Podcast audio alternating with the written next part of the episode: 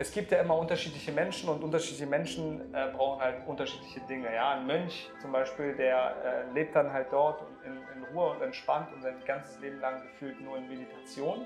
Und dann gibt es halt den Menschen, der halt in der Großstadt ist und dann vielleicht gerne mal äh, einfach ein Lamborghini fährt oder sowas. Dann gibt es aber wiederum die Menschen, die krankhaft in Meditation drinstecken, weil sie irgendwie was verarbeiten müssen, womit sie nicht klarkommen. Und dann gibt es halt Menschen, die krankhaft einen Lamborghini fahren und eine Rolli tragen, weil sie mit ihrem Ego nicht klarkommen und immer wieder was Neues brauchen, um das Ego zu streicheln und sich einfach besser zu fühlen. Ja. Ähm, ich möchte mir alles leisten können, aber ich muss es mir nicht leisten. Aber ah, hat schon viele Vorteile, Kinder zu kriegen, auf jeden Fall. Ja. Die machen dich stark. Hallo und herzlich willkommen zurück hier auf DKS Berufungsreise. Heute bin ich in Berlin, extra von München nach Berlin gekommen, um hier den Jaffa zu interviewen. Ja, und freut mich, dass du hier bist. Ja, es freut mich auch, dich zu sehen. Das ist eine sehr angenehme Präsenz von dir. Ja, danke. Und äh, ihn habe ich schon gefragt seit März. Und äh, ich glaube, beim dritten Anruf oder sowas hat er ja mal gesagt, du bist aber hartnäckig. Und ich wusste gar nicht, ob das ein Kompliment sein sollte oder ob das genervt hatte. Vielleicht so beides. Was sagst du dazu? Äh, ja, nee, mich hat es auf jeden Fall beeindruckt, weil ich dachte, okay, die meisten, die ich halt sage, melde ich in zwei Monaten wieder, melden sich sowieso nicht mehr und dann habe ich das eigentlich von der Backe. Äh, aber du hast ja wirklich dreimal, dann glaube ich, ich dachte sogar insgesamt fünfmal oder sowas. Und dann beim fünften Mal oder vierten Mal musste ich halt natürlich nachgehen, weil ich mir dachte, ey, der ist so hartnäckig, das muss man belohnen, ja. ja genauso ist es ja auch im Vertrieb, ja, wenn ihr was verkauft, äh, der erst, das erste Nein kommt, ja, dann ruft man dann nochmal an, macht ein Follow-up, macht ein Follow-up, bis der schlussendlich dann Kunde wird, ja. Mhm. Also so, was ich über den Jaffa Bescheid weiß, ist, dass er früher ganz viele Events äh, zusammen gemacht hat mit sehr coolen Leuten. Und äh, heute arbeitet er mit Menschen zusammen, um deren Personal Brand aufzubauen. Magst du vielleicht nochmal da ergänzen? Ja, also äh, vielleicht so kurz zu meiner Story. Also ich habe ja, hast du schon richtig gesagt, ja, Thema Events habe ich ja äh, im großen Stil gemacht, also auch mit, so mit äh, 1000 Teilnehmern, äh, äh, Speakern wie Christian Bischoff, De Kräuter und vielen, vielen anderen. Äh, dann bin ich irgendwann umgeswitcht, dann wurde ich halt ähm, oft gebucht als Consultant für, für Thema Events. Ähm, ich war jetzt dabei bei Events wie mit Gary Vee, Robert Kiyosaki habe ich mitgemacht. Ähm, äh, T-Half Ecker, ja, also solche Events dann international irgendwann. Ähm, jetzt bin ich so ein bisschen weiter dann irgendwann Richtung Marketing gegangen, ja, Personal Branding und äh, habe ein paar Offline-Businesses aufgebaut. Also äh, ich habe halt so den Spaß dabei, Unternehmen aufzubauen, äh, teilweise auch zu verkaufen. Also Kosmetikstudios habe ich zum Beispiel aufgebaut, wieder verkauft.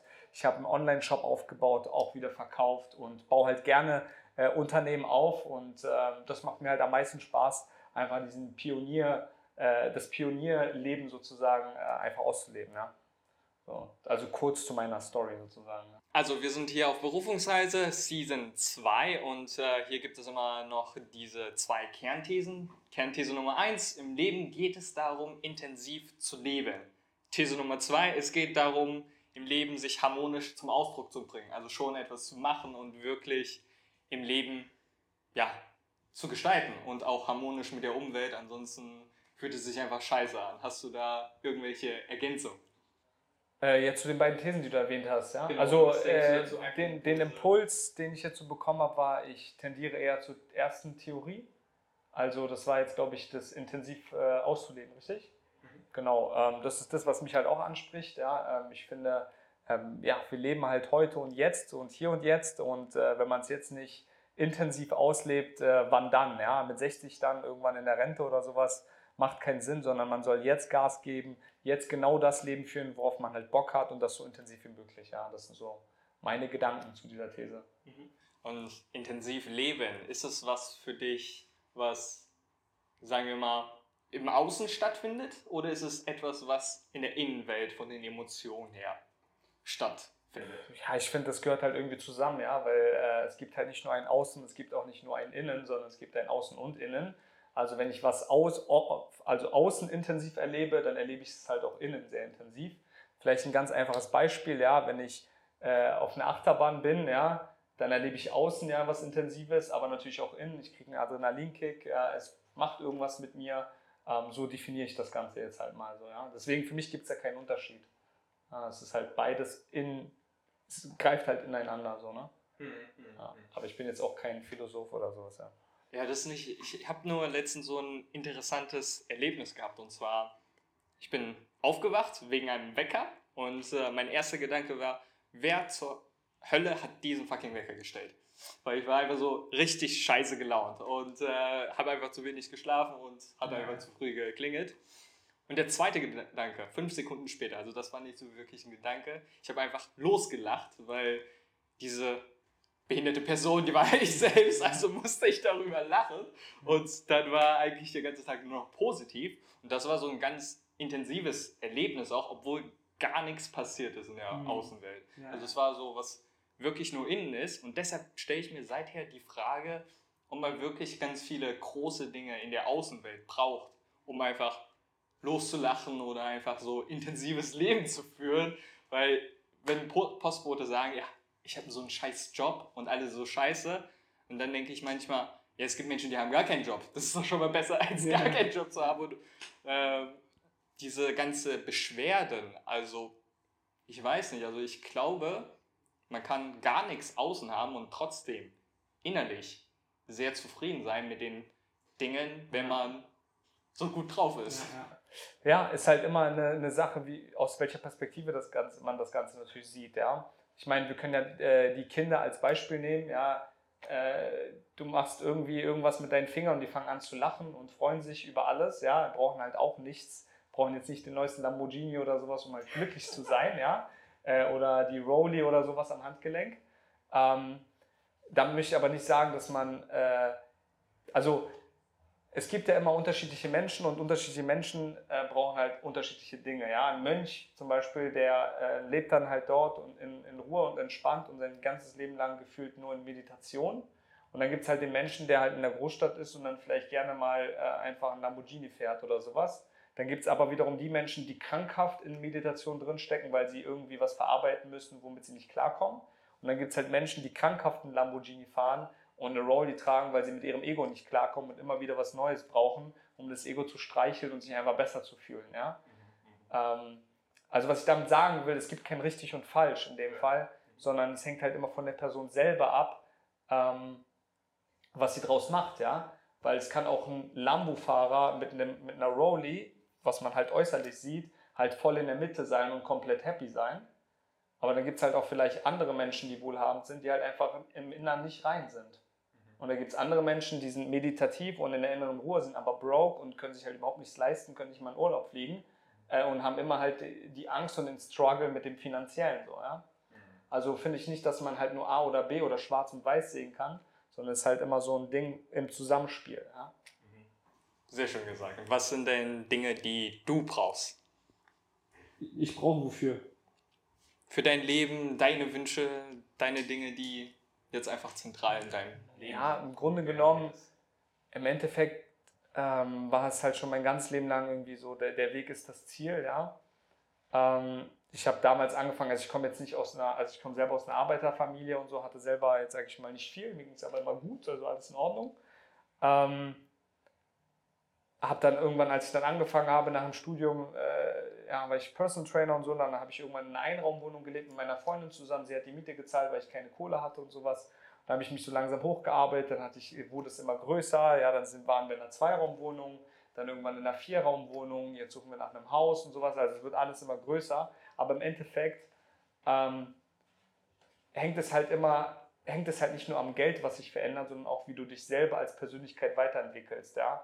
Und ich sag mal so, wenn ich weiterhin persönlich wachsen kann ähm, und mir keine Gedanken machen muss über finanzielle äh, Grundbedürfnisse, die man halt hat, um halt diese Dinge zu decken und dann auch noch ganz entspannt, ohne aufs äh, Konto gucken zu müssen, ähm, ja, in Urlaub fliegen kann oder sich alles leisten kann, was man möchte, ist mir, ist, bin ich happy und ich bin halt happy so, weil ich habe halt alles, was ich brauche. Ich kann äh, irgendwo hingehen, mir was kaufen. Ja, aber es geht halt immer darum, also ganz einfach formuliert, ähm, ich möchte mir alles leisten können, aber ich muss es mir nicht leisten. Ja, das ist, das, das ist mein Endziel.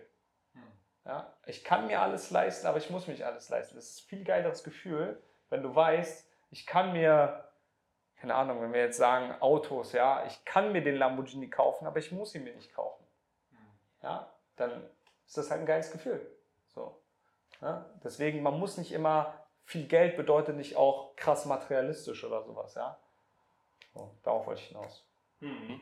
Also da hatte ich auch zum Thema Freiheit ein Interview mit dem Thomas Anton Schuster, dem Aktionär, geführt. Das wird dann hier oben verlinkt sein. Schaut euch das ganz gerne an. Was bedeutet Freiheit? Du hast ja so vorher gesagt, du bist so ganz gerne Pionier und äh, machst ganz gerne dein Ding beim Unternehmertum. Und ähm, da stellt sich für mich die Frage oder für ganz viele Zuschauer und Zuhörer, die wahrscheinlich keine Unternehmer sind oder vielleicht es ganz gerne werden wollen, was fasziniert dich so sehr ganz genau an Unternehmertum oder was genau ist denn deine Freude am Weg? Hm, ja, ist eine gute Frage.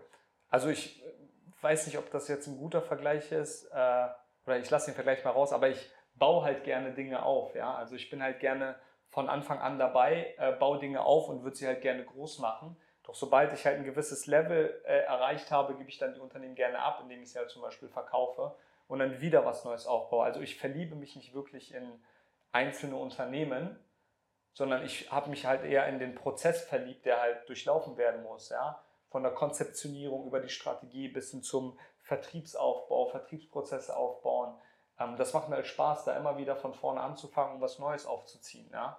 Und ähm, ja, das ist halt das, was mich halt wirklich fasziniert. Ja? Das macht halt einfach Bock, es macht einfach mega viel Spaß. Ähm, und äh, ist halt nicht jedermanns Sache. Ja? Es gibt halt auch viele Unternehmer, die sagen, ey, ich baue halt mein Baby auf, das ist dann mein Baby und ich habe mich halt in mein Unternehmen verliebt, möchte es halt behalten, größer machen, größer machen, skalieren, größer machen und so weiter. Ähm, das ist jetzt aber aktuell noch nicht so mein, ähm, ja, mein Ding, sage ich mal. Ja. Aber ich hatte jetzt auch schon viele verschiedene Projekte, die ich ähm, aufgebaut habe, verkauft habe. Und jetzt baue ich wieder neu an neuen Dingen. Ähm, macht mir einfach Spaß. Hm. Also so ein richtiger Seriengründer auch? Ähm, ja, so in die Richtung soll es halt auch gehen. Also ich habe schon noch lange nicht mein Ziel erreicht, aber ähm, ich habe halt schon Bock so auf Richtung äh, Serial Entrepreneur, äh, wirklich geile Unternehmen aufbauen, so in Richtung äh, Franchise, Lizenzen gehen, ja, auch so eine, so eine Ketten aufbauen. Ähm, das macht mir halt schon so Spaß, ne? mich mit diesen Themen zu beschäftigen. So. Mhm. Also wenn ihr interessiert seid an Seriengründer, dann gibt es hier auch nochmal einen Link. Ein Seriengründer, Peter Eich, der hat, glaube ich, 21 Unternehmen gegründet. Ist auch schon ein paar 50 Jahre alt, ein bisschen älter auch. Ja. Aber super cooles Interview, gehört sogar noch zu einem meiner ersten Interviewpartnern. Und äh, wir fahren jetzt bei unserem Interview aber jetzt nochmal fort. Und zwar, es gibt ja so viele Facetten beim Unternehmertum. Mhm. Und es gibt so viele Aufgaben. Gibt es so welche Aufgaben, die du besonders liebst oder besonders bevorzugst? Ja, eigentlich ganz klar Vertrieb, ja, Verkaufen. So. Der, der Motor, sage ich immer, des Unternehmens. Ja? Also neue Kunden reinholen, verkaufen, den Leuten zeigen, was sie brauchen eigentlich verhelfe ich den Leuten immer zu einer guten Entscheidung. Ja. Das ist meine Aufgabe im Vertrieb. Das macht mir am meisten, am meisten Spaß. Also wirklich Vertriebsprozesse aufbauen und das Thema verkaufen. Und das ist auch so der Bereich, wo du ganz vielen anderen Unternehmern hilfst oder wobei mhm. hilfst du vor allem die anderen? Äh, also ich habe ja jetzt, also äh, Marketing und Vertrieb gehört auch, äh, greift halt auch ineinander. Also ich baue Marketingstrategien auf und Vertriebsprozesse und das mache ich sozusagen für andere. Mhm. Und was sind denn so die größten Bausteine oder Problematiken, die du in letzter Zeit so gesehen hast äh, bei anderen Unternehmern oder auch bei dir selbst? Mm, okay, müssen wir vielleicht mal allgemein sprechen, weil es geht sonst zu sehr ins Detail jetzt, ja, also ins, ins Fachspezifische. Aber im Marketing zum Beispiel ähm, eine falsche Ansprache alleine schon kann halt schon das ganze System zerstören. Ja? Wenn du ein Produkt A hast, ähm, die zur, die zur Zielgruppe A passt, aber du einfach nur die Zielgruppe B ansprichst und das Produkt A passt dann nicht dazu, dann hast du schon mal ein Problem. Ja? Das heißt, du bekommst halt zu wenig Besucher, ähm, äh, die dann äh, dein Angebot sozusagen auch wirklich wahrnehmen wollen. Ja? Oder im Bereich Vertriebsprozesse, ja, ähm, wie werden Interessenten be konkret betreut? Ja? Wo kommt ein äh, Interessent rein? Wie betreue ich den Interessenten? Ähm, dass er automatisiert eine E-Mail-Benachrichtigung bekommt, einen automatisierten Termin, äh, bis hin zum ersten Gespräch, was man dann mit dem Kunden hat. Da redet man halt von Software, die man zum Beispiel nutzt, zum Beispiel CRM-Software. Ähm, und das sind halt so Herausforderungen, die viele Unternehmen aktuell in Deutschland haben, weil sie sich lange mit dem Thema Digitalisierung einfach nicht beschäftigt haben. Und ich helfe eigentlich Unternehmen, ähm, die wichtigsten Bausteine zu optimieren, äh, um halt überhaupt heutzutage mithalten zu können. Ja? Weil wer heute nicht in Richtung Digitalisierung geht, vor allem nicht im Bereich Marketing und Vertriebsprozesse, der hat halt heutzutage leider verloren. Hm. Also wer CRM gar nicht kennt, das steht für Customer Relationship Management. Genau. Könnt ihr ganz gerne nachschauen, aber was sind denn so, wenn man ganz konkret in einen Fall reingeht, kannst du da so konkrete Beispiele nennen, wie du da vorgegangen bist, also ähm, ein kleiner Ausschnitt? Mhm. Also zum Beispiel, also aktuell mache ich ja zum Beispiel die Kampagne für Tony Robbins in Europa und äh, Middle East, also Dubai und so weiter. Ähm, wobei ich habe noch ein besseres Projekt, ich äh, mache gerade noch für einen Immobilien Selfmade-Millionär, mache ich die ganzen Vertriebsprozesse, ja. Und da ist halt zum Beispiel so Kleinigkeiten, die man optimieren muss, die aber halt einen großen Impact haben. Ja. Zum Beispiel, ähm, wo kommt der Lead rein, ja, in welche Software kommt der rein, das haben wir halt gemastert und dann, wie kommt er an automatische Terminvergaben. Äh, ja? Da gibt es dann auch Software dafür, wo halt der Kunde sich automatisch online Termin aussuchen kann, wann er dann auch wirklich angerufen wird. Dieser Termin geht automatisch in den Kalender des Verkäufers rein und automatisch in den Kalender des Kunden rein. Ja, das heißt, beide wissen von dem Termin. Dann äh, Dinge wie der Kunde bekommt einen Tag vorher nochmal eine SMS-Benachrichtigung mit der Erinnerung zum Termin bekommt dann am gleichen Tag eine Stunde vor dem Termin nochmal eine, Erinnerung, dass er ein Verkaufsgespräch, also dass er ein Beratungsgespräch hat in dem Fall. Und dann auch so Dinge wie, ähm, was haben wir da noch optimiert? Ähm, äh, wir haben uns ganz genau angeguckt, was sind so die Einwände, die von den Kunden kommen. Ja, was können wir auf diese Einwände antworten?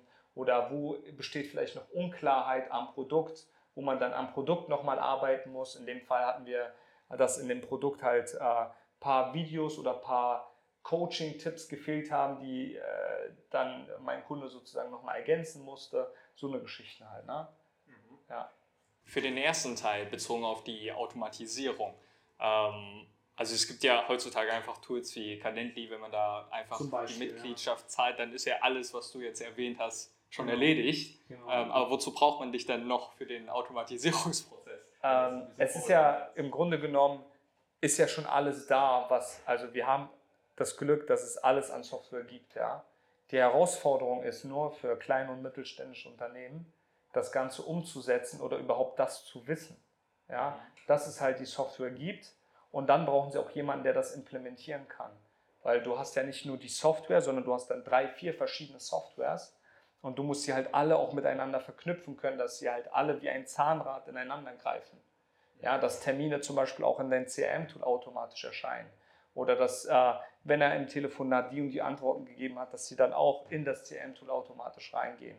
Also gibt es verschiedene Prozesse, die man einfach entwickeln muss, dass das einwandfrei läuft. Und dafür brauchen sie halt Experten wie mich, dass sie ganz genau wissen ähm, und sich sicher sein können, dass das Marketing und der Vertriebsprozess einfach einwandfrei läuft. Das ist der Grund, warum sie mich buchen.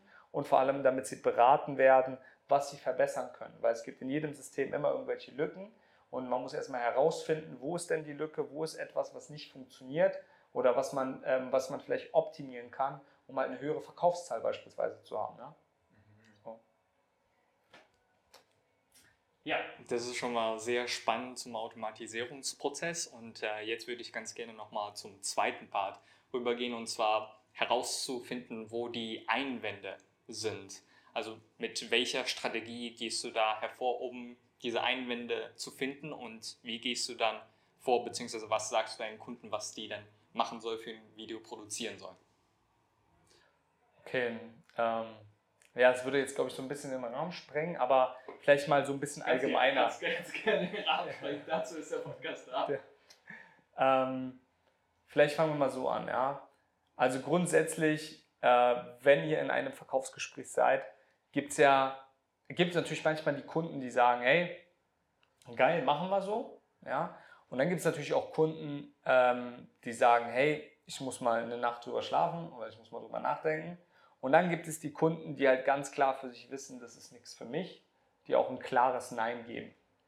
Aber im Endeffekt ist es halt super wichtig für dich als Verkäufer, von Anfang an, bevor ihr in die Beratung geht, klarzustellen, dass wir jetzt in diesem Telefonat auch wirklich eine Entscheidung treffen werden.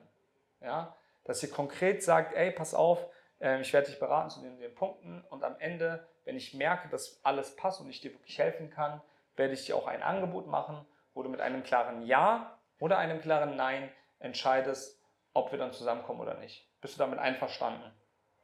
Ja, bin ich. Super. Erst dann fängt ihr an. Ja? Dann habt ihr schon mal auch ein Bewusstsein getriggert, okay, äh, ihr habt den Kunden schon mal vorbereitet, dass ihr ihm heute auch ein Angebot machen werdet, also ihn pitchen werdet. Das heißt, er weiß, dass ihm etwas verkauft wird, in Anführungszeichen.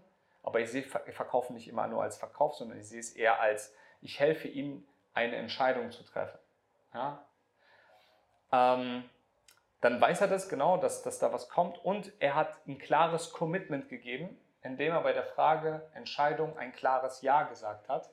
Das heißt, ähm, er kann dann am Ende nicht sagen, ja, nee, das war doch gar nicht so abgesprochen oder ich wusste jetzt nicht, dass das noch ein Verkauf wird oder was auch immer. Mhm. Ja? So, und dann geht es in die Beratung rein. Ja, das heißt, äh, ihr helft dem Kunden, äh, ihr schaut, was für Painpoints hat er, was für Bedürfnisse hat er, hilft ihm auch wirklich eins zu eins. Und dann äh, kommt natürlich immer die äh, Frage, ja, wollen wir denn zusammenarbeiten? Oh.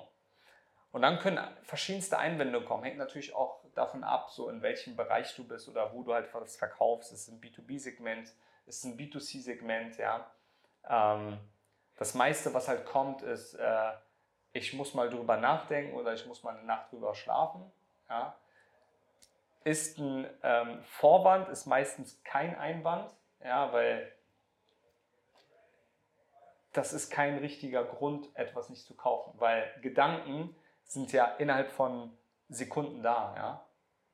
ja das heißt, ähm, da passiert nichts über der Nacht, was dir verhilft, dass du halt dann eine gute Entscheidung triffst. Und deswegen fragt man dann einfach halt konkret, ähm, okay, kann ich verstehen, gibt es denn, denn sonst noch etwas, was dich irgendwie daran hindert, äh, das jetzt zu kaufen? Ja, und dann findet ihr halt immer mehr Punkte raus. Oder was macht dir noch mehr Sorgen? Gibt es da noch etwas, was dir Sorgen bereitet? Und dann findet ihr irgendwann halt mehr Punkte und dann sagt er dann irgendwann, ey, pass auf, ich glaube, ähm, ja, ich, das ist mir einfach zu teuer. Das ist mir einfach zu teuer. So, und dann hast du schon mal den richtigen Einwand herausgefunden.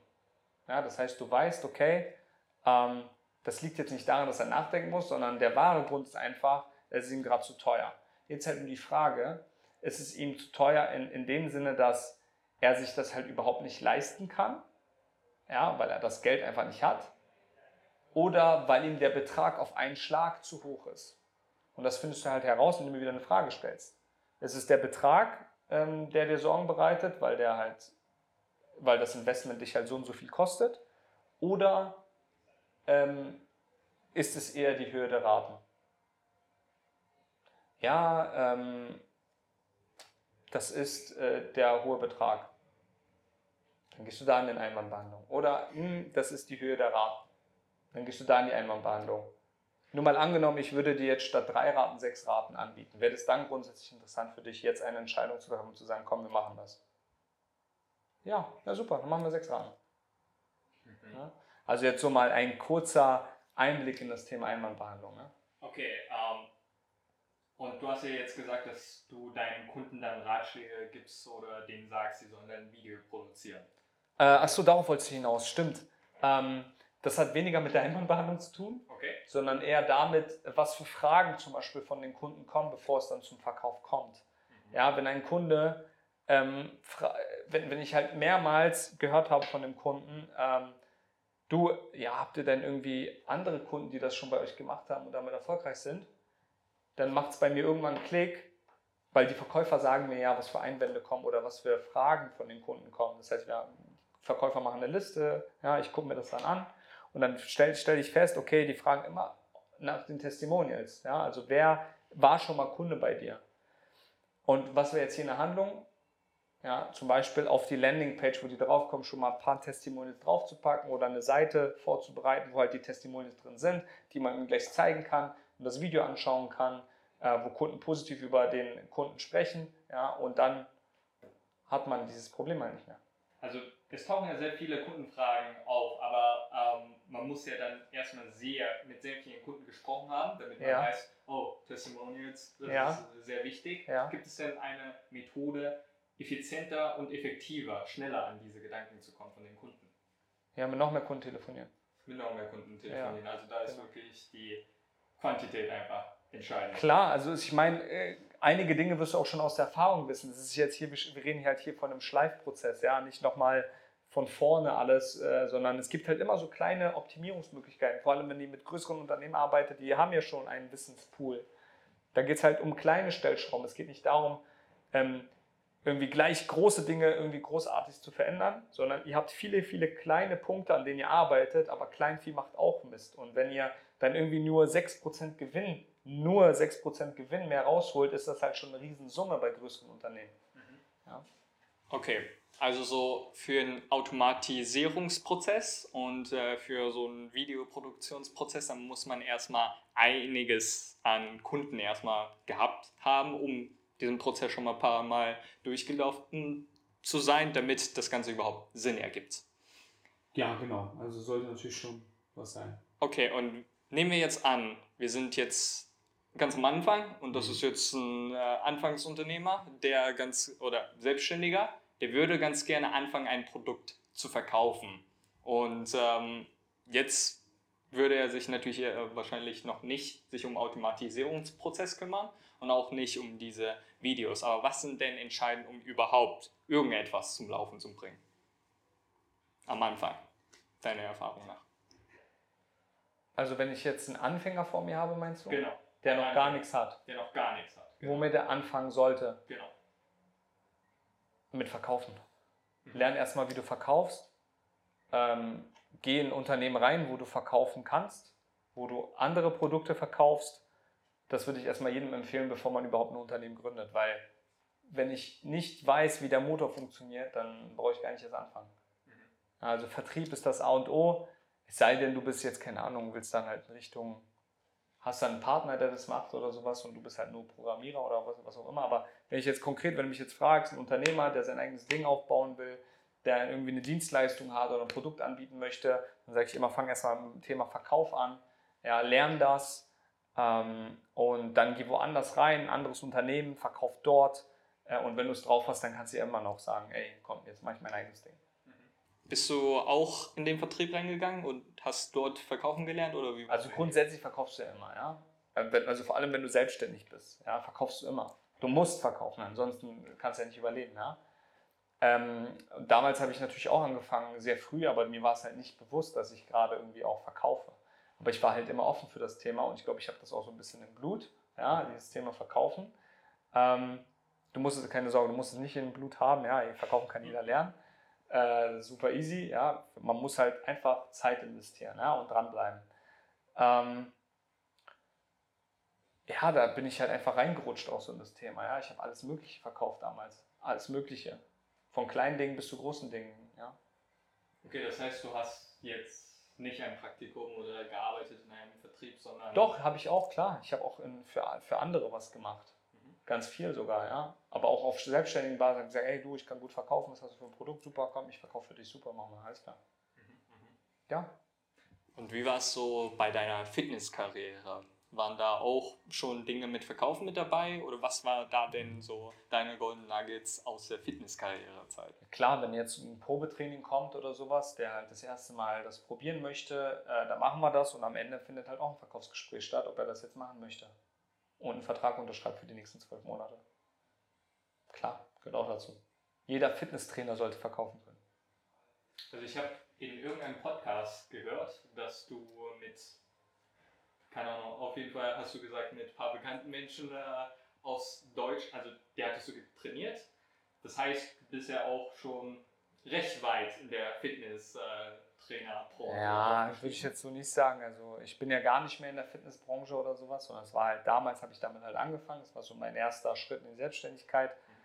Ich sehe auch nicht mehr aus wie ein Fitnesstrainer, ja. ähm, nee, da Ja, hatte ich, hatte ich ein paar Manager und ein paar äh, also hochkarätige Startup-Gründer und äh, Promis, ja. Einen Sänger, einen sehr bekannten Sänger hatte ich auch, einen deutschen Sänger. Ähm, ja, das waren halt alles so Kunden, die ich halt hatte. So, ne? Also denen ging es halt jetzt nicht um so eine 12-Monats-Mitgliedschaft, die wollten einfach nur ein geiles Training haben. Ne? Das heißt, irgendetwas hat die überzeugt, was du hattest und andere Fitnesstrainer nicht hatten. Was war denn das? Ja, also man muss auch schon sagen, also in dem äh, Bereich, wo ich halt, wo ich halt Trainer war, äh, die hatten halt auch ein gutes Standing und Co. Das heißt, das lag jetzt nicht hauptsächlich an mir, dass ich die jetzt da alle reingeholt habe oder sowas. Aber grundsätzlich, um deine Frage zu beantworten, ist halt einfach wichtig, dass du charismatisch bist, ja, dass du energetisch bist, ja, und dass du da nicht wie ein Waschlappen dahin gehst und äh, leise sprichst wie so ein kleines Küken und äh, äh, überhaupt kein Selbstbewusstsein hast. So, ja. Das hängt halt alles miteinander zusammen, vor allem wenn man One-on-One -on -one verkaufen möchte, muss man halt auch äh, mit Energie reingehen, ja, ein bisschen mehr Energie haben als der Kunde ähm, und äh, ja, ihm das halt anbieten. Ganz einfach. Vor allem als Person Trainer, ja. Wenn jetzt äh, jemand sagt, okay, ich habe jetzt halt kein Selbstbewusstsein, bin dann noch nicht so weit, was soll der denn machen? Was würdest du dem empfehlen? Also kein Selbstbewusstsein. Sehr bewusst von Anfang an? Nee, natürlich gab es da auch ähm, Zeiten, wo ich, glaube ich, nicht so viel Selbstbewusstsein hatte. Aber was Selbstbewusstsein bringt, ist halt vor allem, wenn man halt kleine Sachen erfolgreich macht. Ja? Also wenn du einfach anfängst, äh, Dinge zu machen, wo du halt so Ergebnisse hast, wirst du halt immer selbstbewusster und selbstbewusster. Ja? Aber vielleicht noch einfacher, dadurch, dass ich ja Person Trainer war, Sport hilft halt extrem krass zum Thema Selbstbewusstsein. Ja? Geh regelmäßig ins Fitnessstudio, drei, vier, fünf Mal die Woche, geh trainieren, lass den äh, Bizeps wachsen, ja, ähm, und dann gewinnst du halt an Selbstbewusstsein. Weil Sport bringt, also ne, führt dich dann dahin, ja, Selbstbewusstsein zu haben und äh, mehr Gas zu geben. Ähm, und wie gesagt, kleine Erfolge auch immer wieder feiern und cool finden und ey, guck mal, ich komme hier weiter. Ja.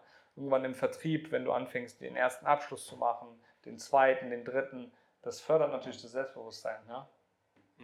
Okay, also ich fasse ganz kurz zusammen. Kleine Dinge machen und nachdem man diese erfolgreich absolviert hat, diese auch ordentlich feiern. Also das war so das, was ich herausgehört habe. Und wenn ihr interessiert seid an mehr Fitnesstrainern, da gibt es den John Carstairs, das ist äh, der Gründer von Monkey Fitness und zertifizierter Wim Hof Instructor, der auch eine sehr geile Story hat, wird auch hier oben verlinkt sein.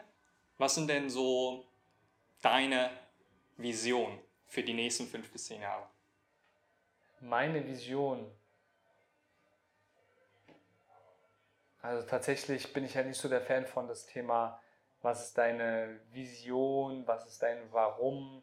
Ähm, weil bisher, bisher war es halt in meinem Leben mal so, dass es halt, äh, dass ich den Weg halt gegangen bin und das war halt immer so mein Ziel, so sage ich mal. Ja, der Weg ist das Ziel. Irgendwie hat sich dieses Sprichwort bei mir irgendwie im Kopf fest verankert. Und ich finde einfach den Weg geil, den ich halt gehe. Ja? Äh, jede, jedes Jahr gibt es halt immer was Neues, was passiert. Jedes Jahr entwickelt man. Ich finde halt einfach Wachstum und Entwicklung ist halt super wichtig, dass man halt nicht stagniert oder sich äh, aufhört, sich weiterzuentwickeln. Und wenn du dich weiterentwickelst, wenn du wächst, machst du natürlich auch mehr Umsatz, ja, hast geilere Projekte. Ähm, und, und, und das geht halt alles irgendwie mit einher. Ja, ich kann es halt auch gar nicht erklären, aber das war halt immer so mein Ding. Also im Prinzip ähm, habe ich jetzt auch kein Warum, wenn das jetzt die nächste Frage wäre. Ähm, oder doch, vielleicht, doch, ich hätte vielleicht ein Warum. Ähm, meine Kinder, ja. Ich mache es natürlich auch für meine Kinder, ich mache es aber auch für mich. Ähm, und um halt auf die erste Theorie einzugehen, intensives Leben haben. Ne? So, das ist so meine Vision. Ne? Was ist denn dein Traum? Machst du da einen Unterschied oder hast du überhaupt Träume? Das ist natürlich auch. Ähm, ein Traum, ja. Also, dass ich das weitermachen kann, was ich mache und noch viel besser.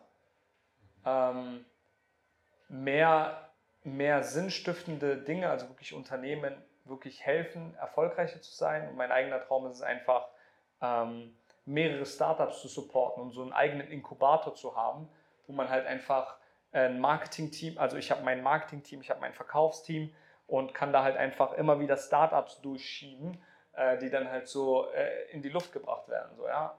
Geile Projekte, die halt einfach extrem gut supported werden von den, äh, vom eigenen Inkubator. Sowas. So, sowas hätte ich Bock. Also mehr so wirklich als Investor für Unternehmen, ähm, aber wo ich halt aktiv mitwirken kann und so mein meine Leidenschaft als Pionier sozusagen richtig ausleben kann. So, ne? so, das wäre so ein Traum von mir. Du hast jetzt gesagt, du bist jetzt nicht so der Fan von Warum, sondern auch nicht von Vision. Ja. Was ist denn so das, woran du festhältst oder was ist so zentral in deiner Philosophie? Ähm, Werte super wichtig. Also, dass man halt Werte hat, Moral ja, ähm, und Familie. Das sind halt so Dinge, woran ich festhalte. Also wo du Werte erwähnst, ist es so nach dem Prinzip von Ray, irgendwie was nochmal, 50 Principles for Life. Finde ich auch gut, ja. So nach dem Prinzip oder? Ja, schon. Schon. Mhm. Schon. Aber halt auch so allgemeine Dinge, einfach so, wie man halt. Ähm, ja, ich finde so, wenn man als Mensch keine Werte hat, dann ist man halt auch irgendwie so eine verlorene Seele, so ein bisschen, ja. Ähm, weil das sind Menschen, die sind dann einfach unberechenbar, ja. Und das sind halt keine Menschen, mit denen ich halt gerne Business mache oder sowas. Sondern ich suche halt Menschen, oder ich arbeite mit Menschen zusammen, die halt gewisse Werte haben, die eine gewisse Moralvorstellung haben, ja. Ähm, da- das sind halt Menschen, mit denen ich einfach Bock habe zu arbeiten. Und alles andere, egal was das für ein Projekt ist, habe ich einfach keine Lust drauf. Deine Top 3 Werte? Ähm, Loyalität, ja, ist mir halt super wichtig, dass man halt loyal gegenüber einander ist. Respektvoller Umgang. Ähm, und äh, Vertrauen, würde ich jetzt sagen. Was hat sich für dich verändert, seitdem du Kinder hast?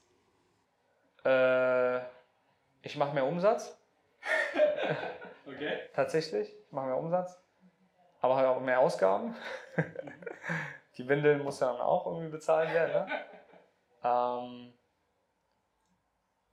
ja, das war so. Und natürlich äh, hat, hat, also ist halt schwer zu beschreiben, ja, aber ähm, du weißt jetzt halt irgendwie viel, viel mehr, wofür du das machst halt, ne? Also vielleicht ist das jetzt das Warum, ja. ja aber wenn du, du weißt halt ganz genau, wofür du das machst.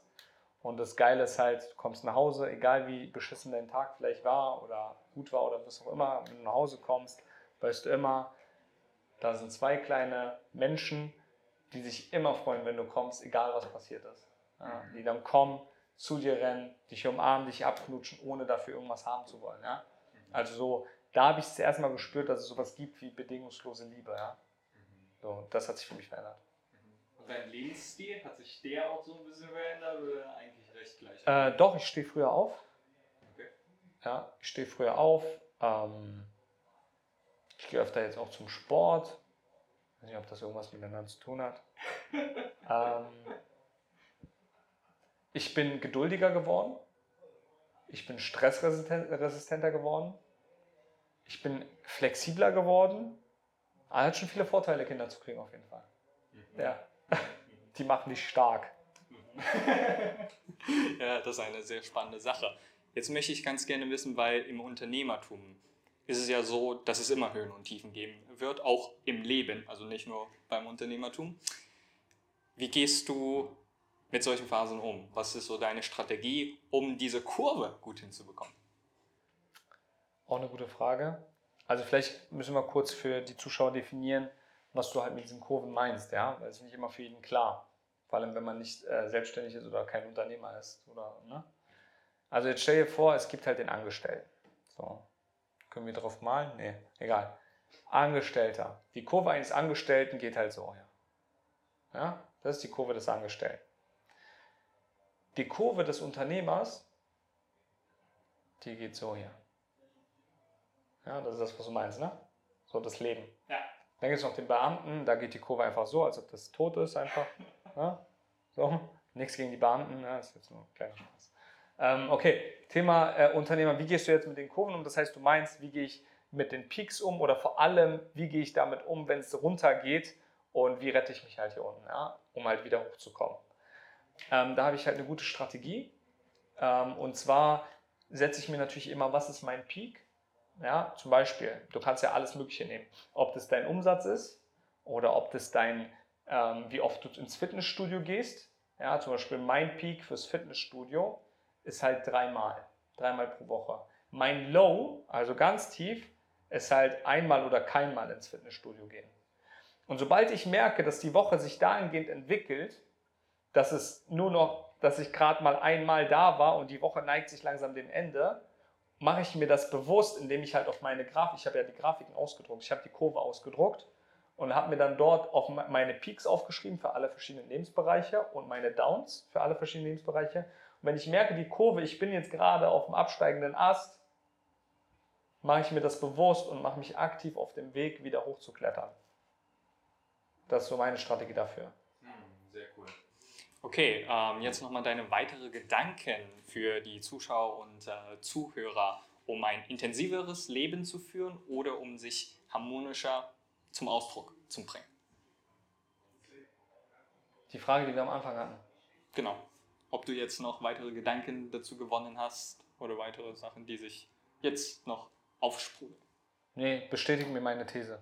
Bestätigt deine These. Ja, oder deine These hat sie mir. Also ich habe deine These bestätigt für mich. Okay, sehr gut. Nee, ich finde es immer noch geil, ja. Intensiv leben. Ja. Prio 1. Ich gebe dir jetzt noch äh, eine kurze Frage, kurze Antwortenrunde. Und zwar, ich werfe dir ein paar Wörter und du ergänzt es mit äh, Sätzen oder halt mit einzelnen Wörtern. Okay? Lebensphilosophie, Super. Kinder, Hammer. Kunst, Schön. Lieblingssong, Du bist Boss. das Wichtigste im Leben, Familie. Beziehung, Hammer. Freundschaft, Cool. meine wichtigste Routine, Meine wichtigste Routine. Ähm,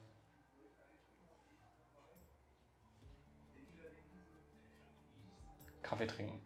nachdem ich aufstehe, Duschen. bevor ich schlafen gehe. Zähne putzen.